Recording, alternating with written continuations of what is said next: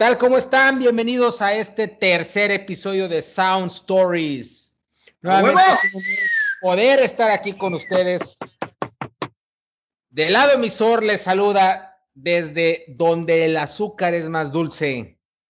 ¿Qué tal, mi querido Gabriel, Coque Chava, amigos que nos escuchan, mi querido Alfredo Lewin, gracias por el Twitter.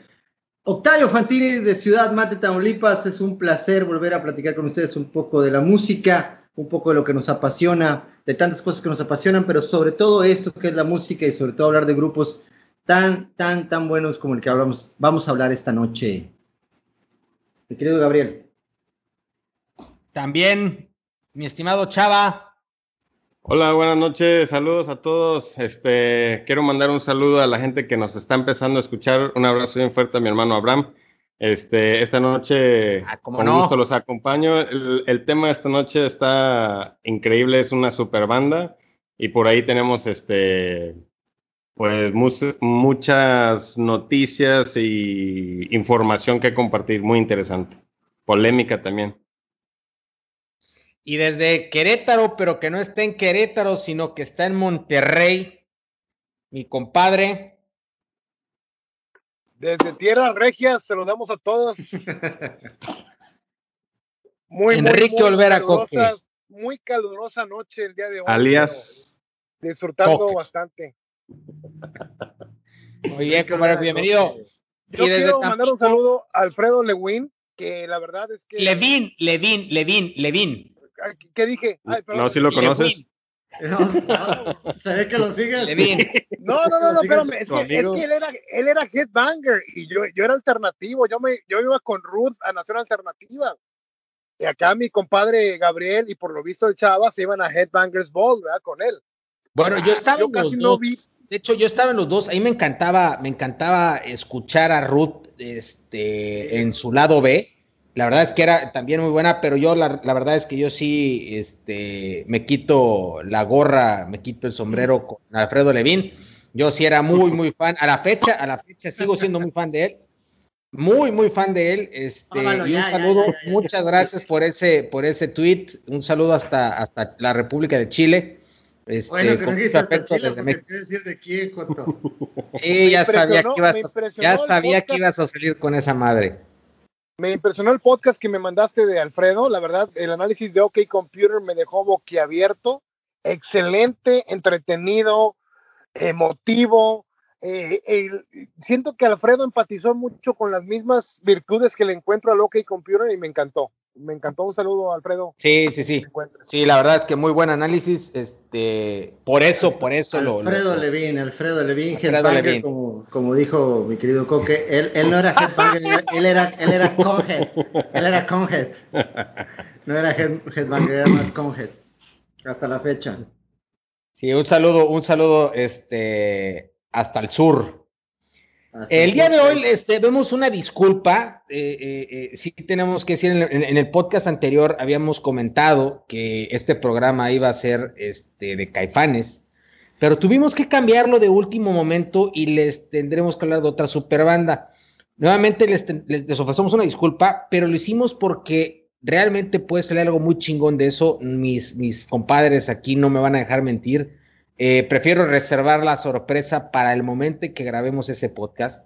Eh, pero crean, créanos que es por algo bastante bueno, bastante chingón. Este, la, verdad es que sí. Entonces, una disculpa antemano, pero como quiera, hablaremos de una super bandota. El día de hoy les hablaremos de una banda que nace en Aberdeen, en el estado de Washington, en los Estados Unidos, en 1987. Inicialmente eh, eh, está integrada por Kurt Cobain y Chris Novoselic, y después de una larga fila de bateristas por el señor Dave Grohl.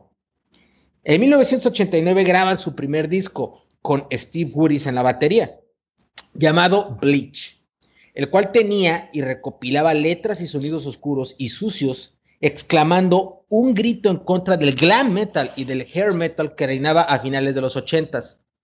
Con este disco formaban parte de la ola grunge nacida en ese mismo estado de Washington a la que pertenecían ellos y The Melvins, Mudhoney, Scream, Pearl Jam. en donde, en donde tocaba Dave Grohl, Soundgarden, Alice in Chains, entre otros.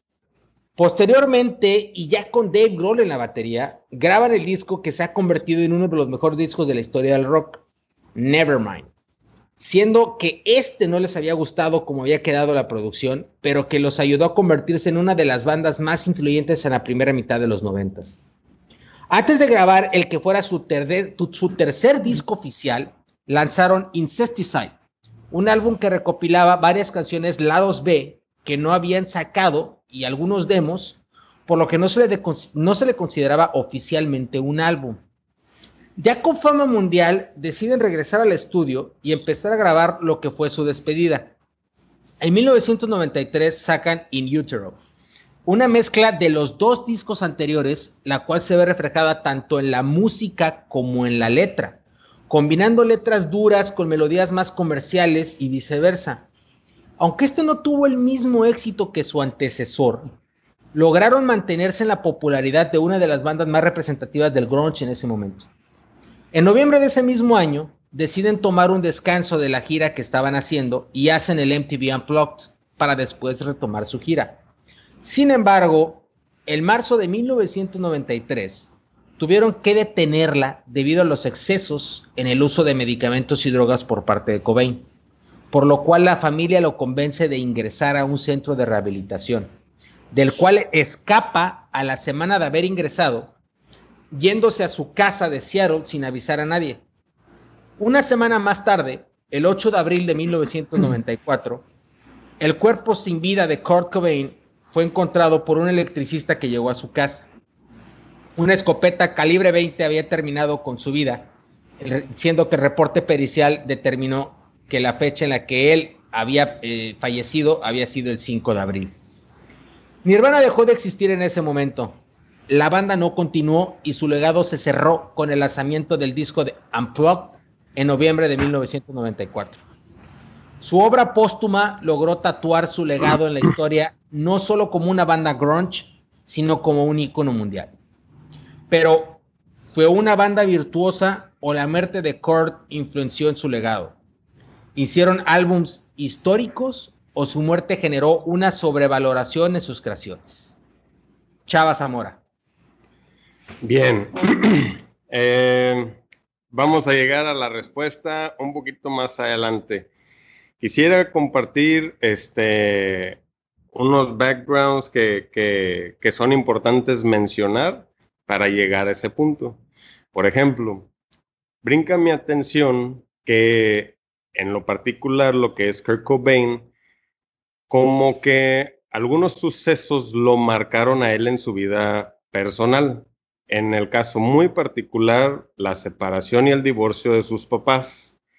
Entonces, tienes a una persona con una personalidad que empieza a guardar ciertas cosas, sentimientos, resentimientos, y empieza a ir en contra de ciertas cosas o reglas predeterminadas o establecidas. Es un maestro de guitarra el que le empieza a dar clases que comenta precisamente que le enseña cómo hacer ciertos acordes, cómo armar ciertas piezas. Y él siempre preguntaba que por qué no podía armar ciertas pisadas una tras de la otra y que le decía el maestro precisamente dice es, que esas no pueden ir juntas porque no se escucha bien o se escucha sucio por así decir entonces es por ese tipo de cosas en donde él se aferra y empieza a querer experimentar con con el ir en contra de, de lo que está establecido igual la manera de vestir la imagen que proyectas porque en ese en, ese, en esa época, algo que comentaba también que, que estaba checando, era de que el MTV se estaba manejando muy visual. Y antes de preguntar, el MTV, los productores, antes de preguntar cómo se escucha una nueva banda, ellos preguntaban cómo se veía una nueva banda. Entonces, esta personalidad, este, junto con Chris Novoselic, este, empiezan a hacer música juntos súper amigos, y él encuentra un escaparate en la música, él encuentra una salida, él, encuentra una manera cómo expresarse, cómo, cómo manifestar sus sentimientos, su sentir. Entonces por ahí él empieza a, experimentar, a, eh, aprender música y cuando empiezan a, formar este, lo que es la banda en sí, pasaron por ahí una lista de, cinco bateristas y el sexto Dave Grohl, en donde sí, el, ambiente en el que estaban rodeados era un ambiente un tanto pesado porque pues él, él se salía de cualquier hogar en donde estaba precisamente porque no quería estar en un lugar en donde no había alguien que, que le diera esa calidez que él necesitaba. Entonces, este, se cría debajo de los puentes, se sale mucho de sus casas, empieza a experimentar con drogas, el ambiente está muy denso y empieza a relacionarse con gente que también juega, um, experimenta con fotografía, que empieza en, pero de manera, digamos, local, regional, que los empieza a introducir en revistas de rock, pero locales, regionales, y empiezan ellos a, presentarse, pero en shows pequeños. Después eh, empieza su primer disco, el Bleach, y pues no tiene realmente pues mucho éxito, ¿verdad? Sin embargo, cuando liberan el, disco de Nevermind, yo creo que no estaban preparados para la fama a la cual llegaron de manera inmediata. Eh, a la par, en mi opinión, empezaron a experimentar también con, cosas visuales, como, por, como lo es la portada del CD. Es una portada icónica, tan icónica que la repitieron, creo que algo así como 20 años después, ¿verdad? Exactamente. Es, el, es quien era el bebé nadando, ya es un muchacho nadando. Y era el billete se convirtió en 100 dólares el billete. Y, y, en, y de manera local, este, Fantini trató de hacer también esa portada y en lugar de un billete era un hot dog, se estaba aventando un lonche. Oye, a ver, pero, pero, pero o sea, mi pregunta es, eh, eh, esta parte es, increíble de entender porque de ahí viene su, su, ¿cómo decirlo? Su queja, su, su, enojo que logra, logra plasmar y transformar en una expresión total musical, lo cual definitivamente lo hizo de una manera eh, genial, lo hizo de una manera eh, eh, increíble. Completamente. De hecho, de hecho, él se enfocaba única y exclusivamente en la música. Todo lo que eran cuestiones legales de, una banda, de ser artistas, de grabar este, para cierta marca de, disqueras y demás, eso lo veía Novoselic. A él no le llamaba la atención eso, él no se mezclaba con eso. Por eso no me sorprendió que después Novoselic se pues, encaminara a otros aspectos porque pues él leía, se, se documentaba se, a profundidad, ¿verdad? Y, y era meramente, ¿sabes qué? Yo, yo quiero hacer música, quiero tocar, quiero que me escuchen, ¿verdad? En ese sentido, desde ahí empezó. No, y, fíjate que, y, lo voy a decir con, con mucho respeto y con mucha objetividad, me llamó mucho la atención que él era conserje en la, en la escuela. Y parte de todo, toda esa frustración, toda esa negatividad, ese complejo, es, es increíble cómo lo logra plasmar en la música. Y hay algo, fíjate que yo estuve haciendo la tarea, estuve investigando y, y es difícil poder eh, eh, eh, escuchar a un Kurt Cobain desde un punto de vista serio. Son pocas las entrevistas serias. En la mayoría de las entrevistas está bromeando, evade, este, de hecho está chupando, está como medio pedo. Este, de hecho, hay, muchas en donde se para el güey y se va de la entrevista. Eh, y las, y las, las letras, las letras de sus canciones, eh, hay mucha contradicción porque muchos quieren analizar qué es lo que trataba de decir con las letras y, yo ya he, tratado de, hacerme la idea de que no estaba tratando de transmitir algo profundo, sino solamente era desahóguense, no hay pedo, o sea, no estoy tratando de comunicarles nada, solamente estoy dando un instrumento para que lo usen para que se desahoguen y que expresen lo que están sintiendo en este momento. O sea, muchas de sus canciones no están tan profundas y, la profundidad radica en, en, el desahogo mismo más que en escribir algo muy profundo o, metafórico y, plasmarlo en una canción, ¿no? La profundidad radica definitivamente en el tamaño. Y eso estamos de acuerdo todos. Pero sí, Gabriel, este. ¿O no, chavo? Sí. pregunta, un dedón, ah, bueno. pinche güey dedón. Oye, pero sí, Gabriel, mira, este. Ya voy a dar mi punto de vista, pero antes, nada más para encapsular un poquito y recapitular lo que dijiste tú y lo que dijo Chava. Kurt Cobain conoce a, Chris en, un ensayo de los Melvins, que eran el grupo favorito de ellos dos, eh, y como que hacen una conexión mágica y empiezan a tratar de juntarse y por varios motivos no pueden, ya hasta que logran hacer su, su y empiezan a, este, a juntarse a hacer música. Y el primer nombre de la banda que tenían se llamaba Fecal Matter, este, y estaba conformada por, como dices tú, por Cobain y por Novoselic y por otro tipo que se llamaba Bob, eh, Bob McFarlane o Bob Mafdane, no sé realmente cuál es el nombre. Después entró otro hombre que se llamó, se llama Aaron Bradward, y empezaron a tratar de ponerle nombres a la banda. Entre los nombres que eligieron estaban Pencap, Chu, eh, Bliss, Ted, Ed, Fred. Y pues él lo que quería era un nombre que sonara bonito o agradable en lugar de uno común. Entonces desde ahí lo que estás diciendo tú, fíjate, él elige Nirvana. No por algo tan eh, metafórico, sino simplemente por un nombre que sonara bonito, que sonara agradable, que, sonara, que llamara la atención.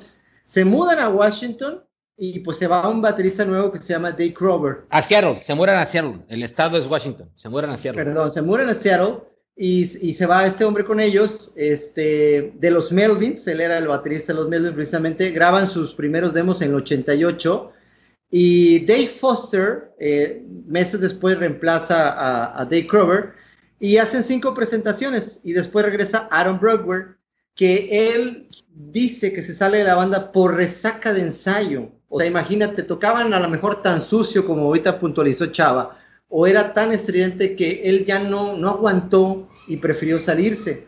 Regresan después a su pueblo natal este, para un nuevo periodo y después eh, anuncian en el periódico banda de punk rock, fíjate nada más cómo anuncian, banda de punk rock con influencias de Aerosmith, Led Zeppelin, Black Sabbath, Black Flag, busca baterista.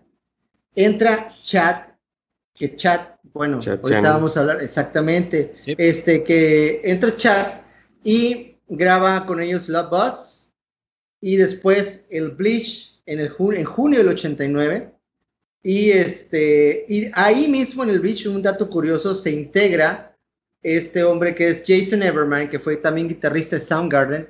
Él no tocó en ninguna parte del Bleach lo hacen parte de la banda por un dato curioso. Él pagó 600 dólares de sesiones que les faltaba a ellos pagar. Entonces, por un motivo personal, eh, Kurt Cobain lo hace parte de la banda, vaya, lo hace como si tocara en Nirvana, lo mete en Nirvana, por así decir, y en el Bleach vienen agradecimientos a él como guitarrista. recordamos que él también fue guitarrista de otra banda de grunge, Soundgarden, que tal vez hablaremos más adelante.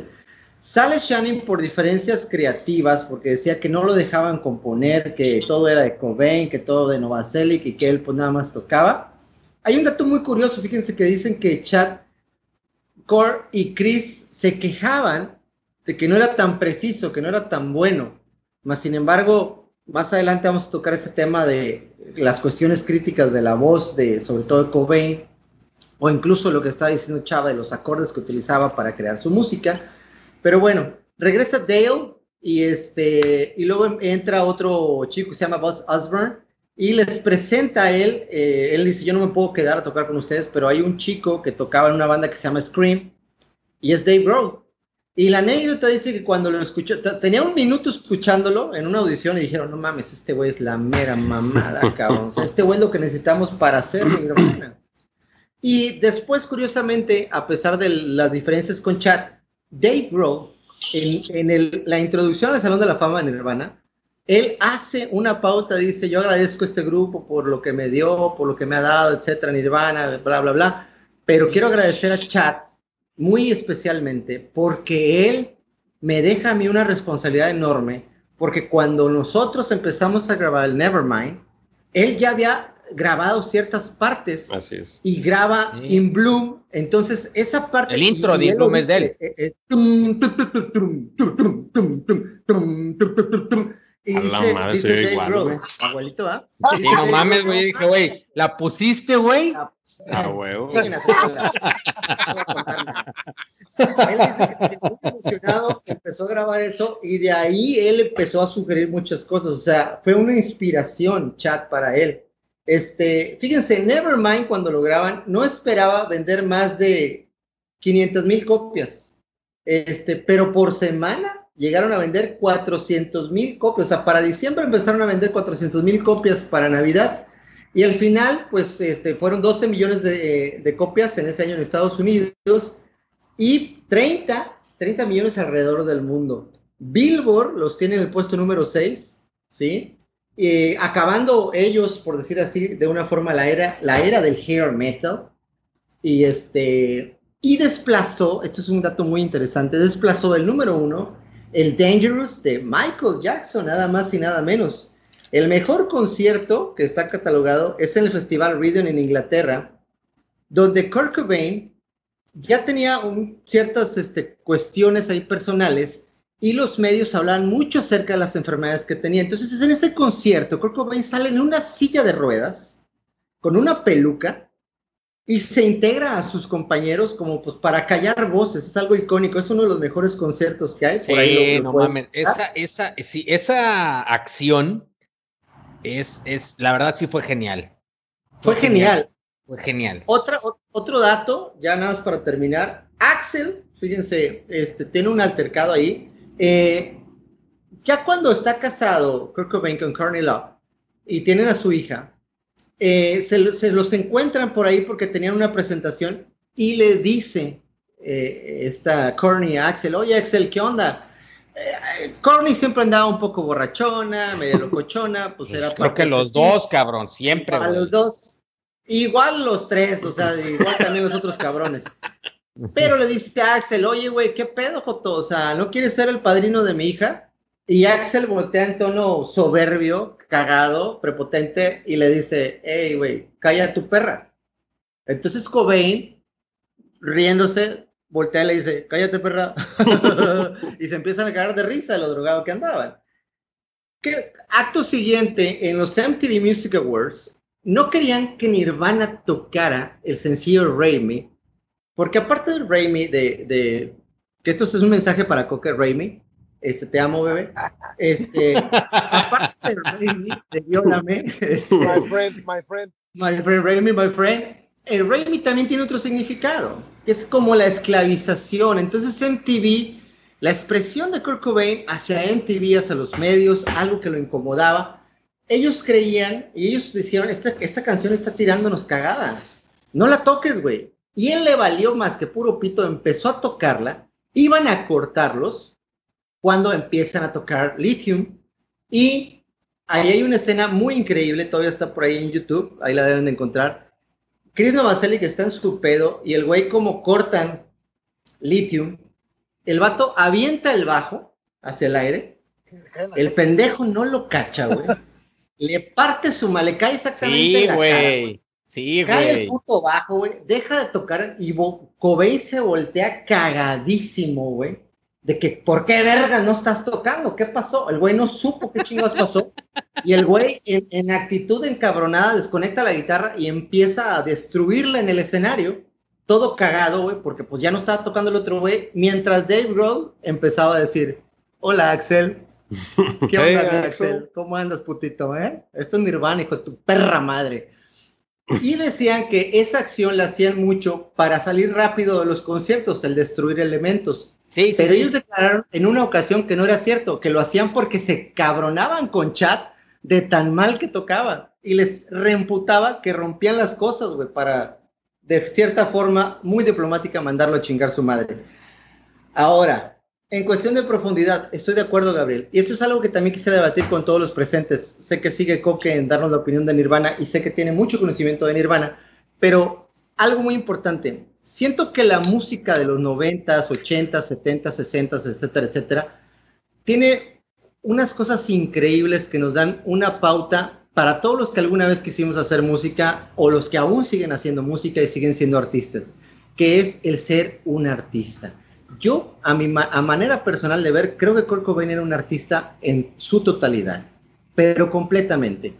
He escuchado a muchos cantantes, güey, escúchenme la palabra, cantantes, decir, no, es que, o sea, Cobain es un güey que, o sea, sí, pero pues no tiene un rango vocal tan chingón y, y no sé qué. Aparte él utilizaba un estilo, no, verga, güey. Cobain no sabía de estilos, Cobain sabía de dolor. Cobain era un intérprete. Y hay muchos güeyes, hay muchos pendejos que son cantantes y van a ser cantantes toda su puta vida. Y hay muy pocos intérpretes. Esa es mi muy humilde opinión. No, eh, y, estoy totalmente de acuerdo. Antes de dar la, la, palabra a, a, mi creo que eh, si hay un tema muy importante. Cobain llegó a transmitir todo lo que quiso transmitir de la forma en la que lo quiso transmitir, sin una virtuosidad en las canciones. Es decir, las canciones, los que tocamos guitarra, sabemos que las canciones de Nirvana son, son sencillas, no tienen un solo elaborado, no tienen. No le gustaba tocar solos. Un, ah, un, no le tocar solos. Y los solos que tocaba, perdón, Gabriel, perdón, los solos que tocaba, de hecho los tocaba a destiempo, güey. Yo no sé si era por crear un estilo o era tal vez por desconocer. Más sin embargo, eso también es crear, güey. Eso yo creo, yo creo que lo hacía en aras de expresar su propia, la, misma rebeldía de no quiero hacer lo que se está haciendo. O sea, lo hacen de esta manera y hacía los, los riffs todos mal, eh, eh, eh, pero yo siento que lo hacía a propósito, pues tal es el caso que así se quedaron en el estudio. ciertas canciones que no están del todo correctamente tocadas, creo que fue a propósito, y fue, fue eso, realmente, el querer hacer algo en contra de lo que se venía haciendo y decir, es, que no tiene por qué ser así, no se tiene por qué componer de esa manera y no tiene por qué haber un solo de, de, de de este tamaño y virtuoso y con... No, no tiene por qué ser así. Y hizo las canciones simples, con letras sencillas, simples, y logró transmitir, justamente mencionaste una parte, fue un intérprete que logró transmitir lo que él estaba sintiendo en la forma en la que lo estaba sintiendo. Y eso creo que es la genialidad de Kurt Cobain en, en, Nirvana. Eso que llegó a plasmar. Enrico, Enrico de eh, buenas noches a todos. Este, qué bueno que me dan la oportunidad de hablar porque eh, quiero decir algo muy, muy, muy importante. La verdad no traigo micrófono. No traigo micrófono, así que si me escuchan ya es ganancia. La verdad es que yo, contrario a lo que piensan ustedes, sí creo que las canciones de Cobain tenían un contenido tenían una, un, mensaje que transmitir en su letra, no solamente en su música, en su rebeldía, en su anarquismo en el escenario. Yo pienso que sí traía eh, un mensaje y lo logra perfeccionar en In Utero. Tal vez en, Nevermind todavía no, tal vez en Bleach todavía no, pero me identifico mucho con él. Tuve la oportunidad de compartir las letras que, que escribí en la preparatoria con, con Fantini hace un par de semanas. Y la verdad es que digo esto porque las leí ahora a mi edad y no recuerdo qué era lo que quería transmitir a esa edad, a los 23 años, a los 20 años. Simplemente parece que, que no, no, entiendo mis propias letras, ¿no? pero en realidad sería un mensaje oculto si había una, una metáfora, si había algo que yo quería decir ahí. Creo que Cobain también eh, eh, manejaba lo mismo, ¿no? Pienso que Cobain era igual y no fue hasta mi útero cuando por fin logra ahora sí que plasmar el dolor que venía sintiendo, la frustración, el enojo y todo. Pero bueno, este, ya me adelanté un poquito. Lo que quiere decir Fantini por ahí no sé si omitiste el nombre de Fecal Matter, uno de los nombres que tuvo Nirvana este, antes de ser Nirvana. Sí, sí lo comenté. Sí lo comenté, hermano. De hecho, fue el primer nombre que. Que no, no, no lo escuché ahí, no lo escuché, me estaba sirviendo una cervecita. Este, pero Que por Salud, cierto, salud, salud, salud, salud, señores. Salud, todos estamos aquí echando chela. Ojalá, ojalá el público que nos esté escuchando, el auditorio que nos esté escuchando, también esté echándose una cerveza en este momento. Pronto cuando transmitamos, transmitamos en vivo, le vamos a agradecer al Grupo Modelo por este, el patrocinio. Ah. Patrocínenos, por favor. Un patrocinio no nos caería mal, ¿eh? Todos los putos jueves yo me echo tres misiles de modelo especial y están bien hermosas, parecen Bueno, miados de, de, Ruiz. de este lado, este, Negra Modelo, por favor, este, cervecería Modelo, patrocínenos. Pero bueno, continúo. Este, Fecal Matter junto con Green River, junto con Soundgarden, formaron el, el, el- el- desde el 85, 86, estaban haciendo un movimiento ahí eh, de revolución musical en contra del glam, del glam metal, del glam rock, del- de, de todo lo que... Pienso que en los 80 sucedió lo que está sucediendo ahorita en la música, Gabriel. Se está, está- era muy plástica, era muy artificial, era muy poco artística eran más los juegos artificiales que, que, que- que la música en sí, ¿no? Lo que contaba, lo que, lo que se tomaba en cuenta, ¿no? Era más la imagen que vendía MTV. Y estas bandas de Seattle, precisamente, bueno, de Washington, del estado de Washington, eh, pretendían acabar con eso, ¿no? Y curiosamente, llama mucho mi atención cómo cada banda de Green River sale Mudhoney, sale Pearl, bueno, sale, estaba Malfunction también con Andrew Wood, sale Mudhoney de Green River, sale eh, eh, Mother Love Bone de Andrew Wood y de Stone Gossard y, Jeff Ament, de ahí de futuros Pearl Jam. Eh, sale, eh, sigue Soundgarden como tal, de Fecal Matter sigue Nirvana. Cada banda logra como que tener una personalidad distinta dentro del movimiento grunge, que en, en sentido estricto nada más la única banda grunge que existe es Mudhoney este, porque fueron los únicos que se autodenominaron con ese sonido, pero se encapsuló todo en este movimiento y se quiero hacer esto, eh, hincapié en esto, cada banda se me figura como que un artista clásico reencarnó en este movimiento. Por ejemplo, Nirvana era muy punk, ¿no? muy, muy punk. Alice in Chains, por correcto. ejemplo, era, era más metal, era más, más oscuro. Eh, eh, Pearl Jam era más como Led Zeppelin o como hard rock. Sí. Sí, ¿no? Soundgarden era muy metalero, era muy, muy metalero, ¿no? Eh, Blind Melon era como hippie, era como una especie de Janis Joplin eh, transportado a los 90. Este, Candlebox, ¿te acuerdas de Candlebox? Candlebox también ahí por ahí estaba, ¿no? Sí, sí, sí, más o menos, Grande. un poquito más Es- es- adelantito, ese ese- pero es ese buenísimo. primer disco de Candlebox es genial con Far Behind y con You. Con You. Cover. Me, Cover Me. Cover. Sí, me gustaba mucho porque dentro del movimiento grunge había personalidades distintas, no eran una copia. Por ejemplo, Stone Temple Pilots era más glam rock, o sea, e- e- era un grunge pero más glam, ¿no? Este, ¿qué otro grupo estaba por ahí? Pero Nirvana fue el que logró colarse o el que logró poner el movimiento en, en- en la mira.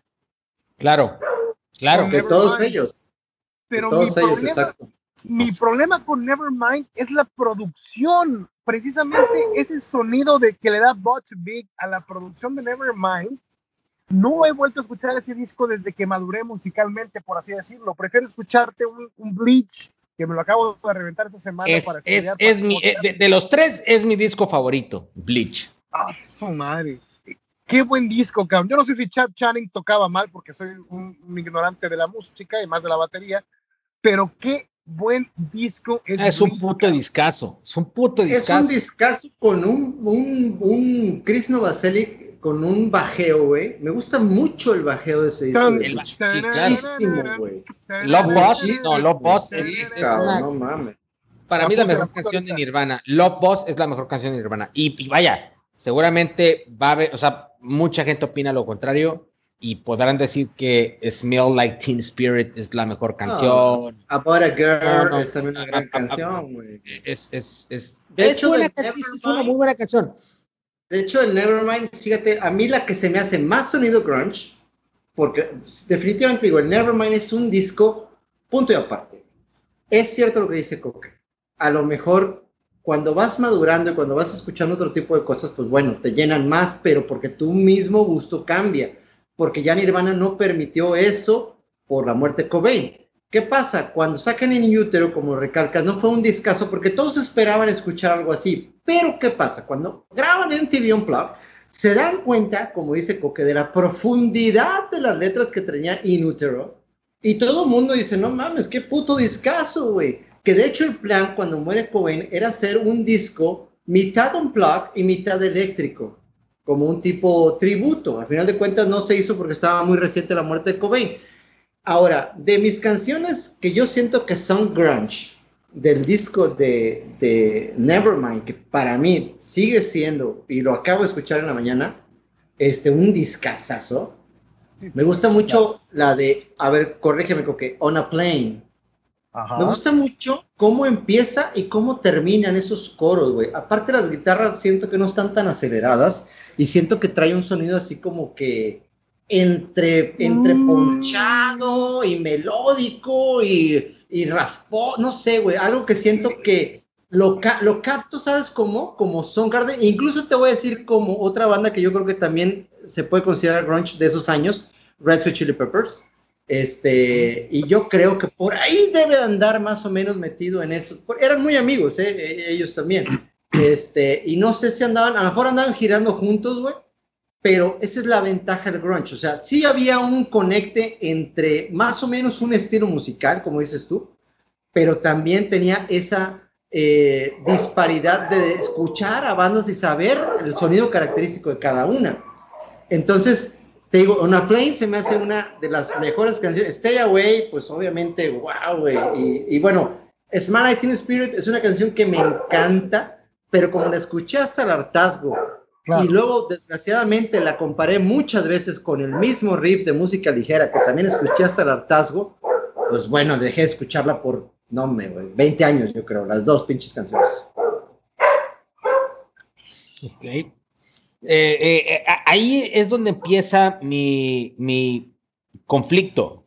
¿Qué piensan ustedes de esa trascendencia. O sea, no estoy demeritando, y, vuelvo a repetir la misma frase que hice con los Beatles, no estoy demeritando el talento, no estoy demeritando eh, que esos tres, cuatro discos hayan sido buenos o malos, pero eh, realmente fueron geniales, o realmente son mejores que todo el movimiento grunge que salió, o definitivamente como a muchos artistas la muerte de unos de sus integrantes los catapultó a una fama más allá de su talento. Bueno, eh, yo concuerdo con Coque, quisiera empezar por ahí ¿verdad? y llegar a ese punto. Yo concuerdo con Coque con que... No lo mamas, ¿verdad? O sea, no, no, para aclarar. Este, en, el, en, el, en el sentido de que la música sí tenía mensaje, sí querían expresarse, lo hacían. Eh, en las portadas de los discos, vuelvo a repetir, pero sobre todo en los videos también. Es muy marcado, este, por ejemplo, en, lo que es uh, Heart Shape Box. O sea, a mí hasta la fecha me acuerdo, o sea, es un video muy surreal con colores así muy, muy marcados, o sea, se distingue en el video de Smells Like Teen Spirit, o sea, los colores en sepia y eso, o sea, también, o sea, se distinguen muy fácilmente. Entonces, yo en lo personal pienso que sí fueron grandes. Mm, me quedo con el querer haberlos visto más tiempo y ver en qué se hubieran convertido tanto en banda como en personalmente en Kurt Cobain. Se me hizo una persona muy interesante en el sentido de su vida personal, amaba mucho a su hija, también con, mm, bueno, a lo mejor no en su totalidad, pero por ahí también él padecía de ciertas lesiones, ciertos dolores, que él seguido visitaba quiroprácticos y no sé si era justificación, pero muchos de los medicamentos, drogas, era precisamente para sedar, para olvidarse de, los dolores que tenía, que buscaba pues, cómo, cómo salir, ¿no? De, esa intensidad de dolores. me quedo con, te digo, con ganas de haberlos escuchado más tiempo, de ver qué, qué hubiera sido este, de su carrera musical, de su vida personal. Sí creo que fueron grandes y también creo en parte que sí los catapultó, catapultó el hecho de, de, su trascendencia, la verdad. Es que eh, eh, tenemos bandas icónicas del grunge como Soundgarden, como Pearl Jam, como Alice in Chains. Y, pero, pero, es chistoso, por ejemplo, en Alice in Chains creo yo que eh, la muerte de, de, de, Ay, se olvidó el nombre del... De Lane Stanley. De, Stanley, ocurre después, ya cuando venían de bajada, eh, Alice in Chains. Estaba desintegrado, no, estaba desintegrado Sí, ya estaba prácticamente desintegrado y no tiene el mismo empuje en ellos que lo tuvo en Nirvana, por ejemplo. Pero es que es muy fácil, Gabriel. Es porque, porque Alice in Chains nunca tuvo el éxito que tuvo Nirvana con Nevermind. O sea, el éxito de la banda fue en vida. El éxito, el, el auge, la, la, Nirvana manía, vamos a llamarle así, fue en vida de Coven, que eso fue lo que lo llevó al suicidio. Uno de los tantos factores que lo llevó al suicidio. Sí, eh, claro, no, no, no, y, él lo, y, y, lo decía, que, le cagaba esa madre. suicidio entre comillas, ¿no? Suicidio, entre, comillas. Ah, bueno, a ver, ya que entramos en esa polémica, eh, qué bueno, chava, que tocas, ese, tocas esa fibra. Eh, ¿Qué opinan de esas teorías de, de del suicidio, homicidio que, que rondan alrededor de la muerte de Kurt Cobain? Voy a permitirme tomar la palabra ahí yo pensaba siempre, siempre digo, Kurt fue mi primer ídolo musical, ¿no? Eh, comentaba en el primer capítulo de este podcast que, que cuando escuché Nevermind me voló la cabeza, me sigue encantando el disco, no ha sido producción, pero me sigue encantando. Este, y yo tenía un cuadro de Kurt Cobain en mi, en mi, en mi recámara cuando era adolescente y casi casi que me persinaba ante él antes de salir a la escuela y todo esto, ¿no? ya estaba medio despintado, ¿no? Medio despintado por tantas, así, con la tantas gotas de leche que caían ahí. me persinaba ahí con el vato. Y yo siempre eh, eh, culpé a Courtney por, por la muerte de Kurt. Pero hace, ¿qué será? Cuatro, tres, cuatro años salió un documental llamado Montage of Heck, oh, en el cual narran la vida de Cobain y Recomiéndaselos, Coque, porque creo que todo está en Netflix, creo. Que lo recomiendo bastante. Yo lo, llegué a ver en el cine, que fue toda una experiencia. Eh, y, fue increíble ver la, mezcla esta de, de, imágenes caseras con, con dibujos animados, con animación increíble, ¿no? Ver la vida de Cobain así. Y al ver, al ver este, videos caseros grabados por Courtney Love del estado anímico en el que se encontraba Cobain, en el 93, 94, dices tú, no, no, no chingues, cabrón. Este, este cuate se suicidó, por supuesto, cabrón. O sea, este güey, o sea, no sé cómo cargó la escopeta, no sé dónde sacó la puerta. Sí, ¿verdad? Casi ni estaba. era una puta piltrafa, cabrón. O sea, era un pinche puto saco de huesos completamente ido eh, eh, de la realidad. No, no, no, no, no, no. Es, triste, en verdad, ver, ver el estado de, de Cobain al final de su vida. Y, y sí, ya no queda la menor duda que el tipo, ah, bueno, al menos a mí, a mí, no sé la policía de, de Seattle, pero a mí no me queda duda que el tipo se, se suicidó. ¿eh? Ahora, hay que tomar en cuenta que este documental es pagado por Courtney Love, entonces... no, no, no, no, pero tú, tú, tú nada más velo, tú nada más No, no, no, sí, sí lo vi, hermano, y es fabuloso, de verdad es fabuloso, yo también comparto tu opinión. sí, sí, sí, ver, o sea, de hecho, eh, eh, tuvo un primer intento de suicidio, en, estaban ah, de gira... En Roma, en Roma. En Roma. Está, ellos estaban de gira con, con, con, el, con el disco, eh, hacen una pausa para, para grabar el MTV Unplugged, regresan de gira, están en Roma y en Roma lo hacen ver como que fue un accidente, como que el güey había tomado medicamentos, se pone bien pedo, mezcla drogas y, tiene un, un, un, este, pues un problema muy grave de salud, pero ese había sido un conato de suicidio. Eh, regresan, platican con él, hacen este, pues como un tipo de intervención familiar lo convencen de meterse a una clínica y el güey se escapa de la clínica. y se va a, la casa este, donde vivían, no le dice a nadie, pues obviamente no había las redes sociales, no había la comunicación que existe ahorita. Y el güey, lo chistoso es de que, de hecho está el, testimonio del taxista, cuando el güey llega a Seattle, el güey le dice al taxista que lo lleve a una tienda de armas, compra municiones, no compra el arma, el arma ya la tenía, que un, un amigo de él se la había dado. Compra municiones lo llevan a la casa, lo lleva a la casa, y esto, esto aproximadamente ocurre entre el primero de abril, más o menos, 2 de abril, y el, peritaje determina que fallece o se suicida el 5. O sea, hay unos días ahí en medio que, pues, que estuvo haciendo. O sea, ¿qué hizo? No, pues sí está bien chistoso, sí está bien chistoso. Sí está bien chistoso ese pedo, Gabriel. Tienes razón. Ha de haber estado contando anécdotas así en. en, lo, vaya, lo dije mal, lo dije mal, quise decir como curioso, no chistoso, lo dije mal. Una disculpa, una disculpa la palabra, la palabra seleccionada. Sí está bien chistoso, le queda un hoyote en la frente. Sí está bien chistoso. Curioso, curioso es la palabra que quise. Tienes, tienes toda la razón. Ofrezco una disculpa, era curioso lo que quería decir. Ya, ya, ya, estoy chingando nomás. Este, eh, no, pero, pero, pero la carta que deja, y, no, sé, si, no sé si tuvieron oportunidad de leerla, la verdad es que la carta, la carta es bastante profunda y, denota bastante lo que una persona de depresión y que está en completa depresión. Para empezar la carta, tu chaval, que dice, hay una carta que nunca envié para decir que me enamoré. ¿Es esa?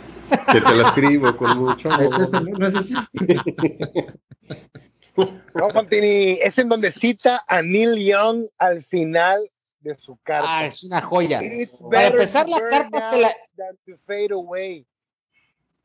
esa, parte, esa parte, my, my, hey, hey, esa parte es una, es una joya y lo digo con mucho que no se entienda. ¿La puedes traducir para los, para los amigos del canal, por favor, que nos están escuchando? Este, de hecho, de hecho la tengo. o sea, no, no, no, no han escuchado la, o sea, no han leído la carta. La carta, la verdad es que a mí sí me, sí me dejó mucho. De hecho, por, de hecho, por aquí la tengo. Mira, la carta. No he leído ni maestría. La carta, la carta, la carta se la dirige a un amigo imaginario de su infancia que le decía boda. Y que de hecho, cuando algo le salía mal, decía, ah, es que es culpa de boda. Entonces, la carta empieza así, dice, para boda. De hecho, a ver, este, si gustan, se las, se las leo. La verdad es que a mí sí me genera. Pues. Dice, para boda. Hablando con la lengua de un simplón experimentado que obviamente preferiría ser un quejumbroso infantil emasculado. No sé si sepa lo que es emasculado. El, ¿La es, emasculado o enmaculado? Emasculado. Debe ser, debe ser enmaculado, ¿no? Bueno. No, no, no, no, no, no, no, emasculado. Ok. ¿No sabes lo que es? Es, es no, no, emasculado, es castrado, güey. O sea, te quitan el, el, el, los huevos y el pene así, güey, tal cual. Es que es, es, Ok. De ti no van a estar hablando en este pinche programa. Ah, sí, güey. Aquí no van a estar hablando con esa palabra. Esa palabra me ofende. Eunuco. Soy, soy, soy, soy progre, me ofende esa palabra, emasculado.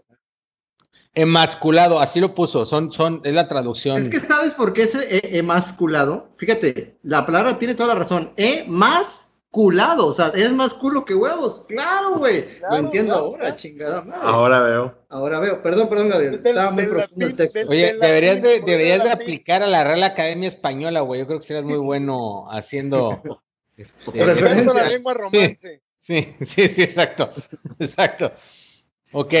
Repito, porque ya quitaste la pinche eh, eh, eh, poesía de esta madre. Dice, para boda, hablando con la lengua de un simplón experimentado que obviamente preferiría ser un quejumbroso infantil emasculado. Esta nota debería de ser bastante fácil de entender. Todas las advertencias de los cursos básicos de pop rock a lo largo de los años, desde mi primera introducción a, digamos, la ética relacionada con la independencia y la aceptación de su comunidad, han demostrado ser muy ciertas. No he sentido la emoción de escuchar y crear música junto con la lectura y la escritura durante muchos años. Me siento culpable más allá de las palabras sobre estas cosas. Por ejemplo, cuando estamos detrás del escenario y las luces se apagan y comienza el rugido maníaco de la multitud, no me afecta de la forma en que lo hizo con Freddie Mercury. quien parecía amar, disfrutar del amor y adoración de la multitud, que es algo que admiro y envidio totalmente. El hecho es que no puedo engañarlos a ustedes, a ninguno de ustedes. Simplemente no es justo para ti o para mí. El peor crimen que puedo pensar sería, estar sería estafar a la gente fingiendo y fingiendo que me estoy divirtiendo al 100%. A veces siento como si debería tener un reloj de tiempo antes de salir al escenario. He intentado todo lo que estaba a mi alcance para apreciarlo. Y lo hago. Dios, créanme, pero no es suficiente. Aprecio el hecho de que yo y nosotros hayamos afectado y entretenido a mucha gente. Debe ser uno de, los, de esos narcisistas que solo aprecian las cosas cuando se van. Soy demasiado sensible Necesito estar un poco entumecido para recuperar el entusiasmo que una vez tuve cuando era niño.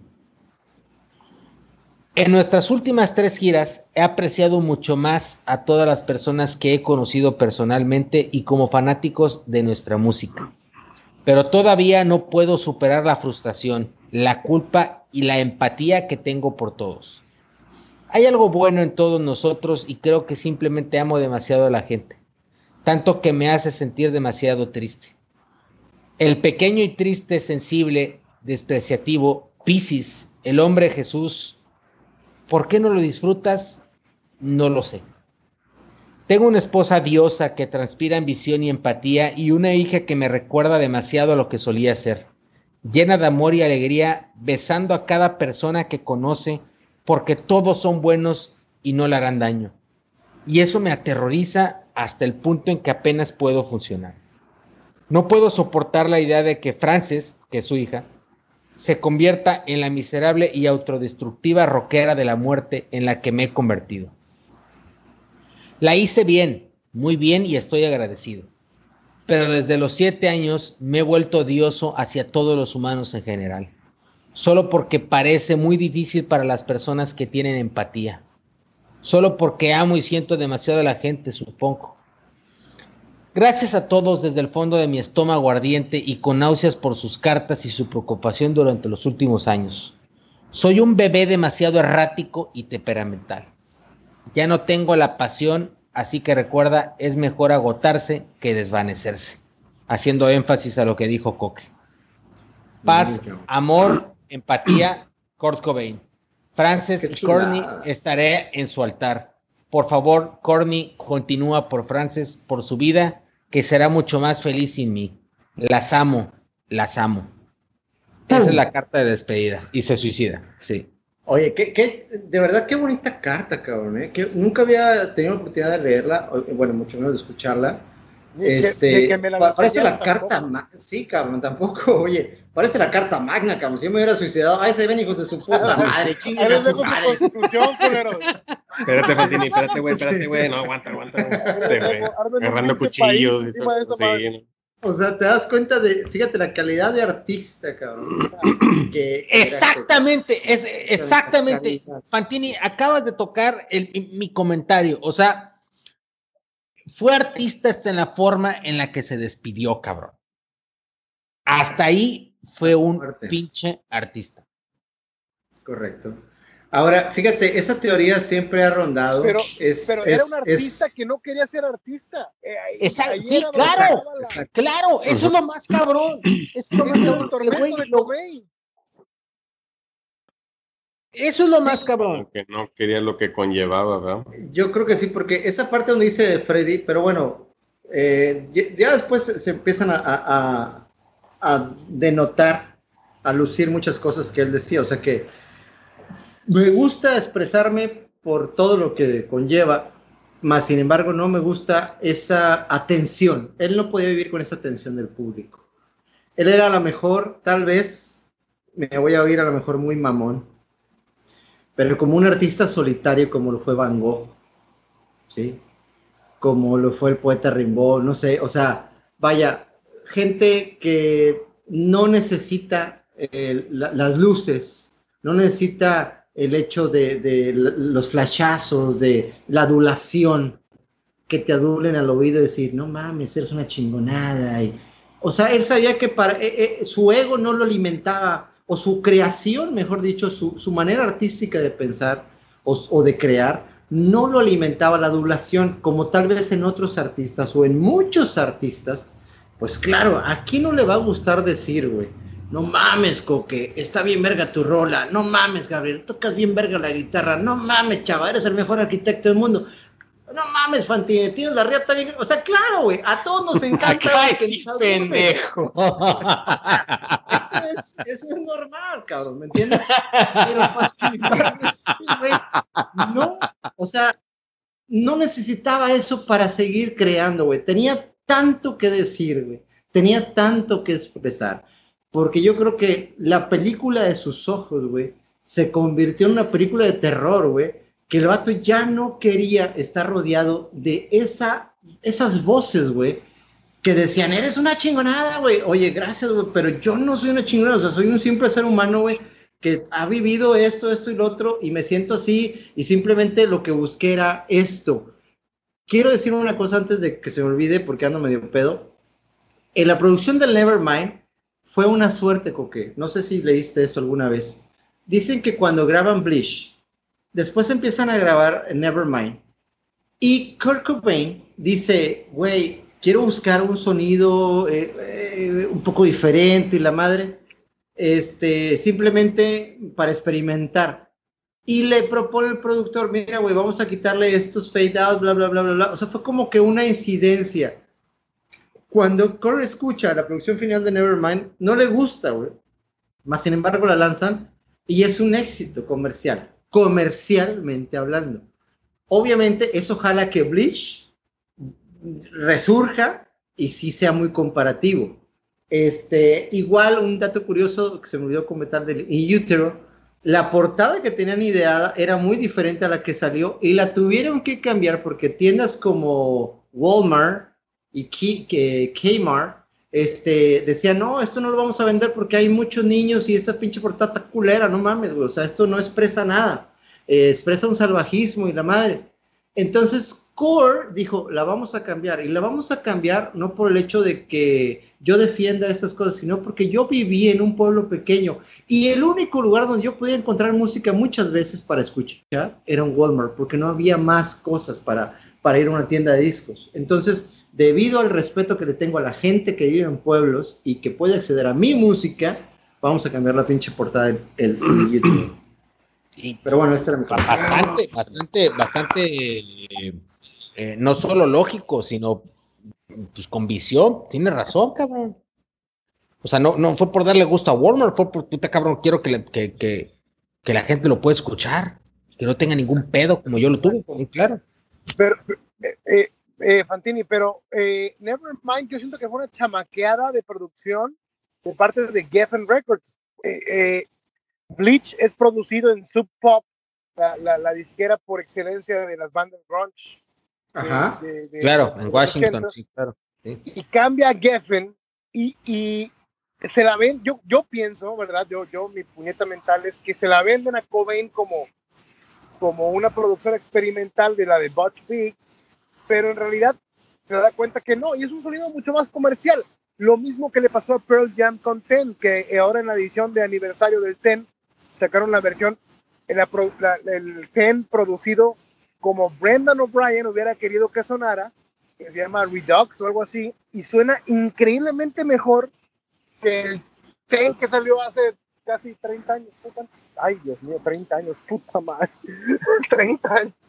Este, suena mucho mejor la producción que tenía pretendida Brendan O'Brien para el Ten y, pienso que mi hermana fue víctima de esto también. fue, fue, para comercializar el sonido grunge y para lograr lo que se logró. Fue algo planeado. Tan es así Ojo. regresa en In Utero a la producción más similar al Bleach con Steve Albini. En, en, en, In Utero suena mucho más crudo, mucho más como quiere sonar Cobain desolador.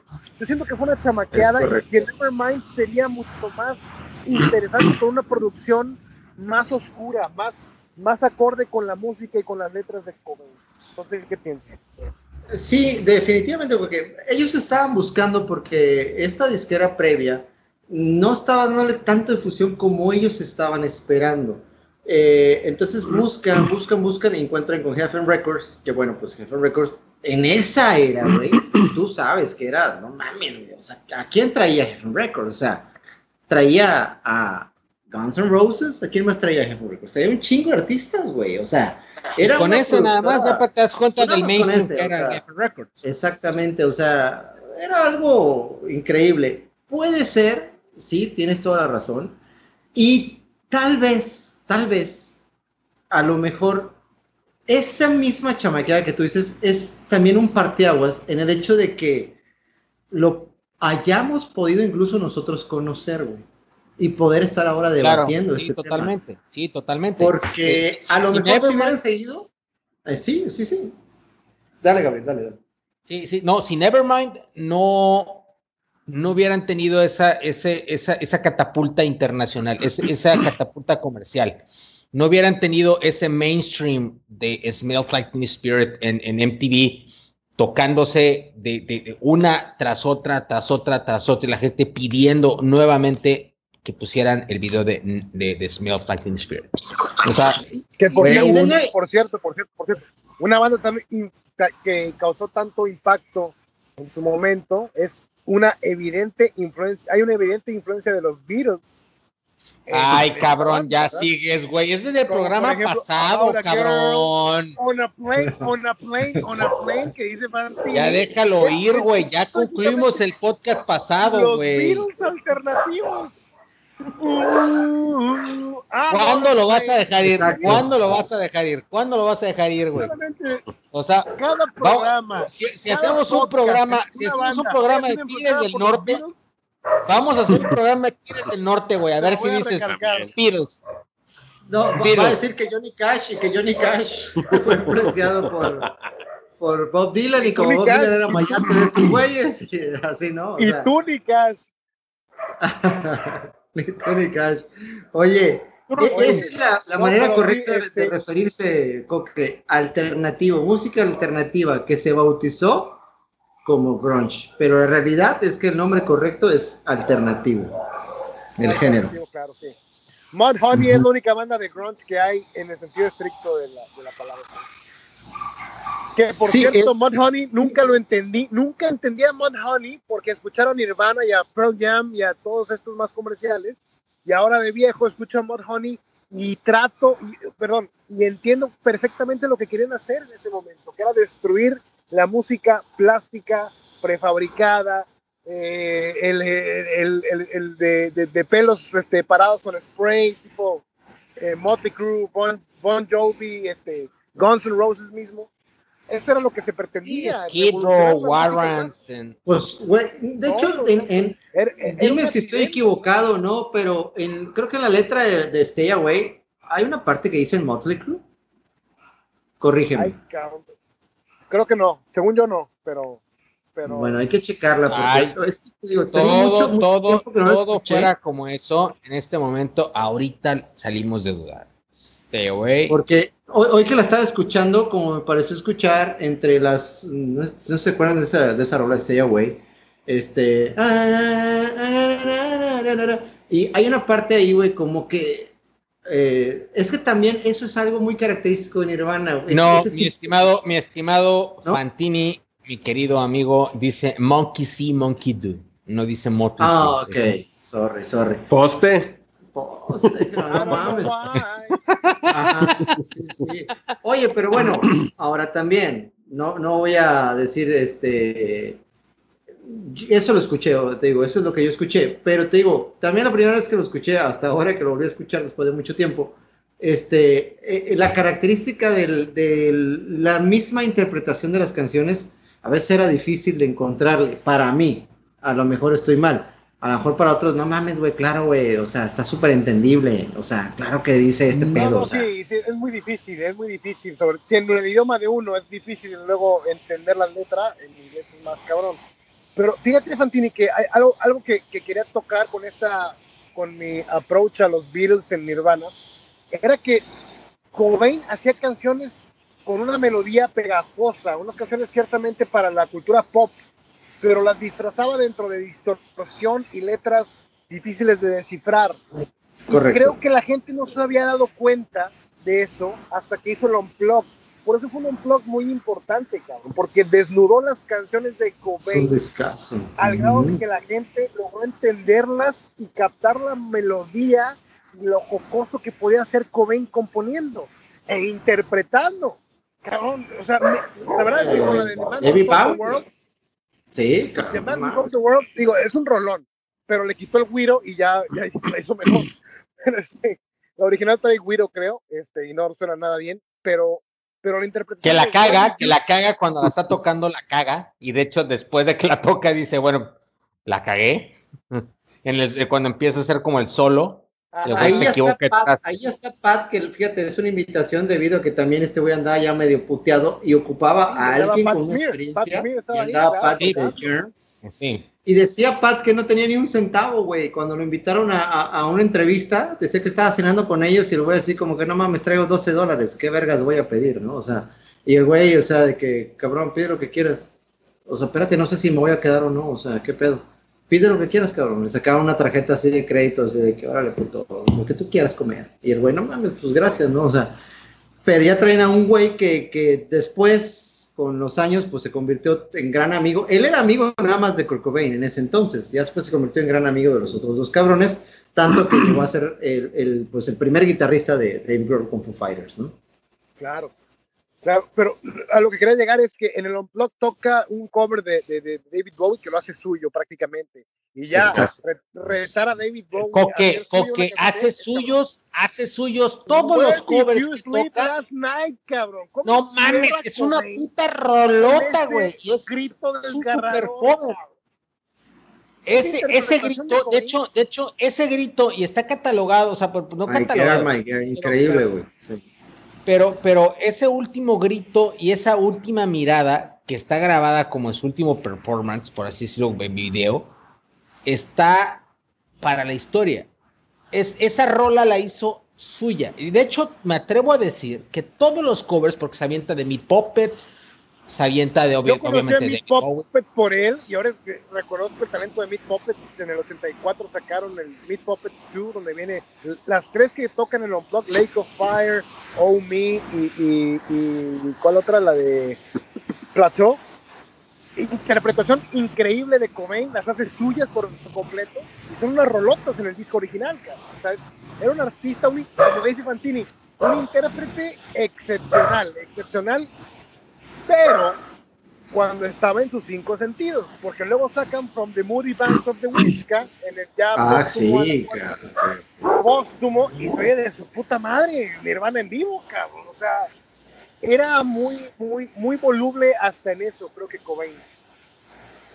Es que, bueno, ahí eso ya es otro tema. Yo creo que From the Moody Bands of the Wishka fue un disco eh, con un sonido pésimo, pero lo sacaron más por vender, aprovechando la muerte de Cobain que porque fuera un disco realmente que recopilara eh, un sonido de Nirvana. sí.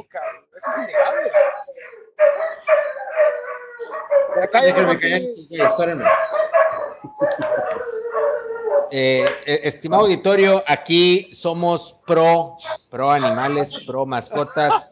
Este, eh, eh, Peta, vamos a invitar a Peta después a, uno de nuestros, de nuestros podcasts. Y este sonido es parte de la ambientación de este, de este programa. Oh, perro Fantini, ¿eh? el cantador de perros se quedó corto. Sí, no mames, pinche. este, el, sobrino de César Millán, cabrón. Siguen a su cola. Ustedes eso se Millán también. Ay, qué pedo, pinche César Pantini Millán. Enrique Vera Coque, tu disco favorito de Nirvana. Me quedo con In Utero, porque es el que más entiendo. Eh, In Utero abre con Teenage Angst has paid off well. Now I'm bored and old, que significa que la rabia adolescente ha pagado bien ahora estoy viejo y aburrido. Y esa es la mejor lírica de Nirvana. Exactamente eso fue lo que le pasó a Cobain y eso fue lo que lo llevó al suicidio. Eh, Qué bueno que no se casó con una Kardashian, porque imagínate, desde el primer disco se hubiera volado la cabeza. Pues, pues casi, casi. digo, Courtney no es santa de mi devoción tampoco. O se hubiera vuelto transexual como el esposo de, de esta mujer, ¿no? O sea, no mames. Fíjate que Lo hubiéramos Cobain, visto ya con esos vestidos. Tú lo viste en Montage of Head que llegó a dudar de su sexualidad, Cobain. O sea, eh, el vato no estaba inseguro, estaba inseguro, perdón, si era heterosexual, homosexual o qué onda. Llega un punto en el que se cuestiona eso.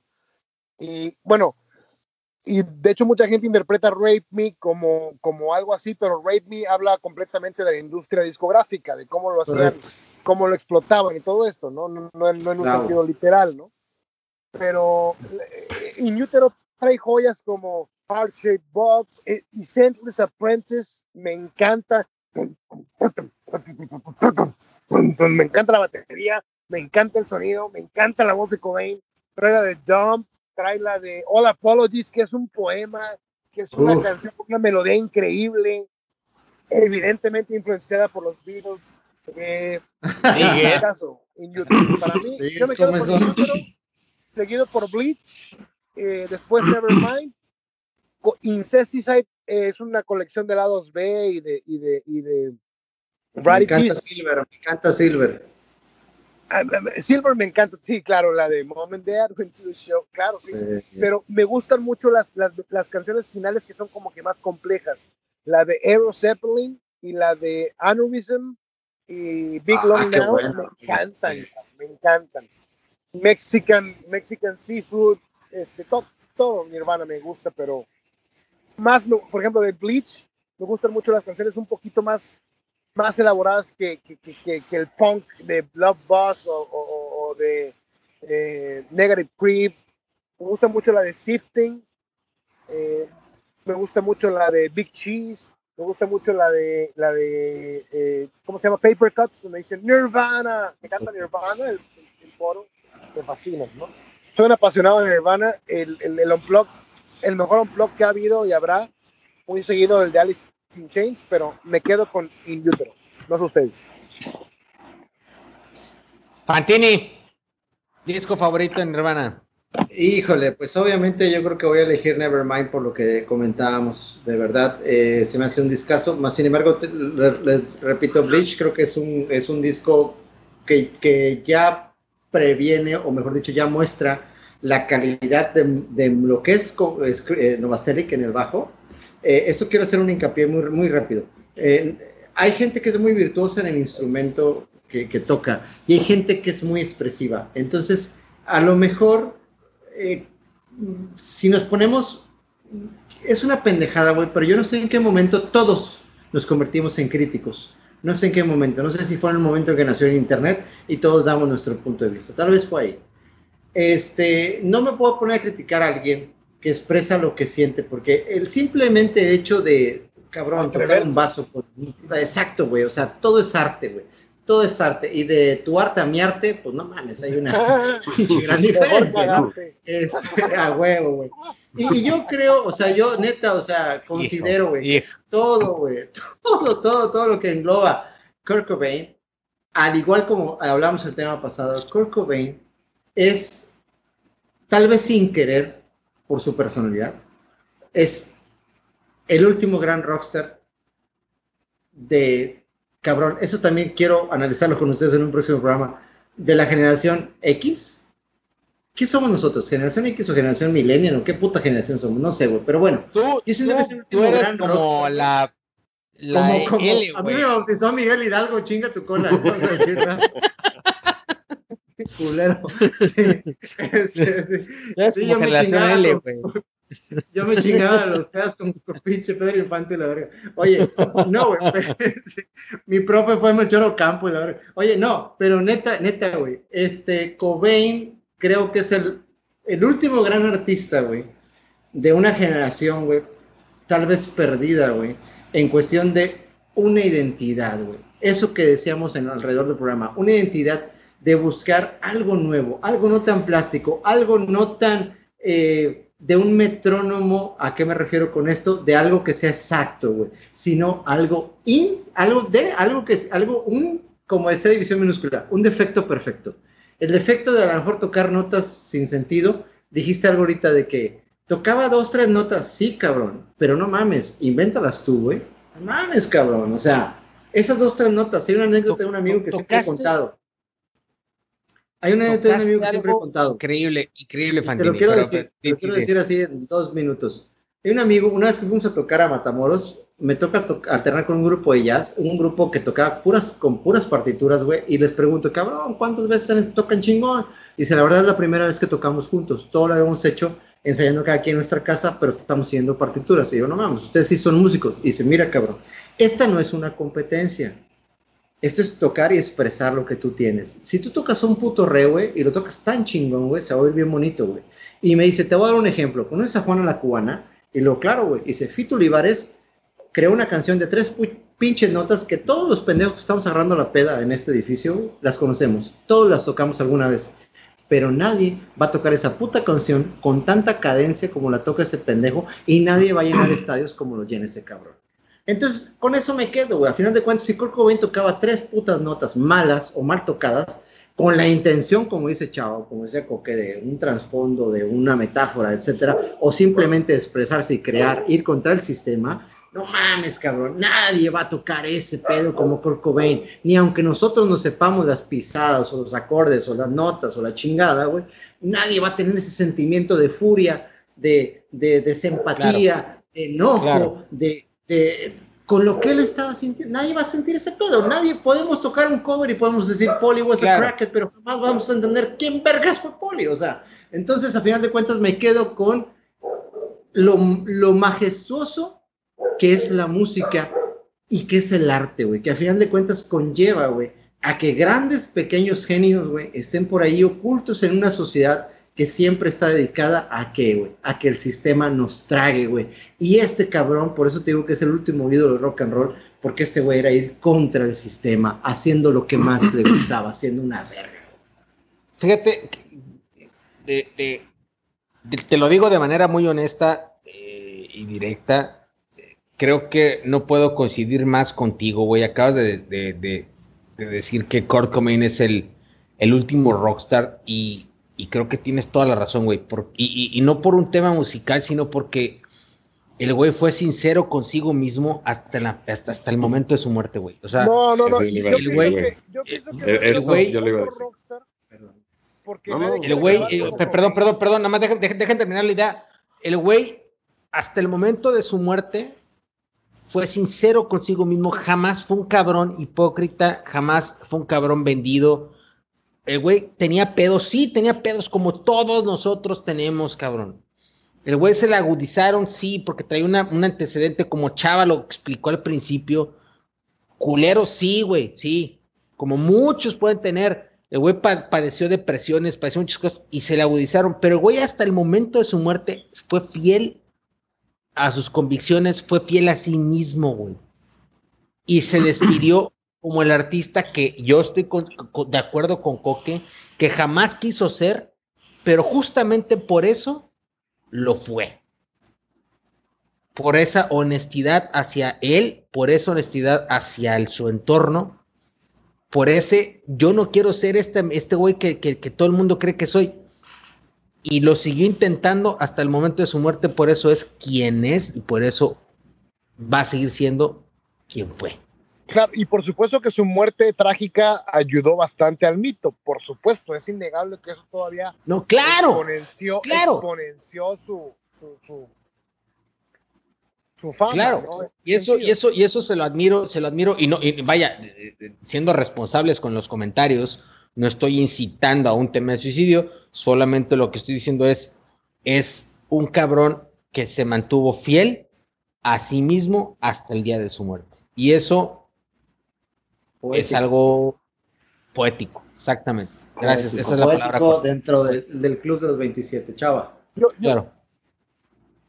Eh, realmente eh, no le puedo agregar o quitar algo más a lo que se acaba de decir opino exactamente lo mismo. Era lo que yo iba a decir. O sea, es muy, es una cualidad muy rara que alguien sea completamente transparente, a que sea honesto consigo mismo dentro y fuera de la cancha. Vemos como a veces el buscar vender te tiene que llevar a una imagen y ya tras telón pues vemos otras cosas.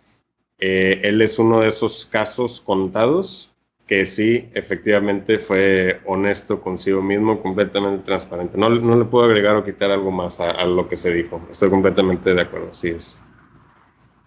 Yo, yo quiero agregar algo. Yo pienso que Cobain, fíjate que Fantini tiene razón, es el último gran rockstar que hubo y fue porque se encargó con su, con su actitud y tal vez incluso con su atrevimiento eh, eh, al suicidio, que vino a ponerle los clavos al ataúd del rockstar. Eh, nadie quiere ser el rockstar ya y terminar así, ¿no? O sea, nadie quiere ser absorbido por la fama de la manera en que fue Cobain y vino a ponerle punto final tal vez a la leyenda del rockstar, ¿no? A la aspiración que incluso lo puedes ver en algunas bandas que todavía siguen presentes, ¿no? Como, como Radiohead, por ejemplo, ¿no? Que, que, nunca cayeron o quisieron caer en el, en el hito, en el, en el, en el cliché del rockstar, ¿no?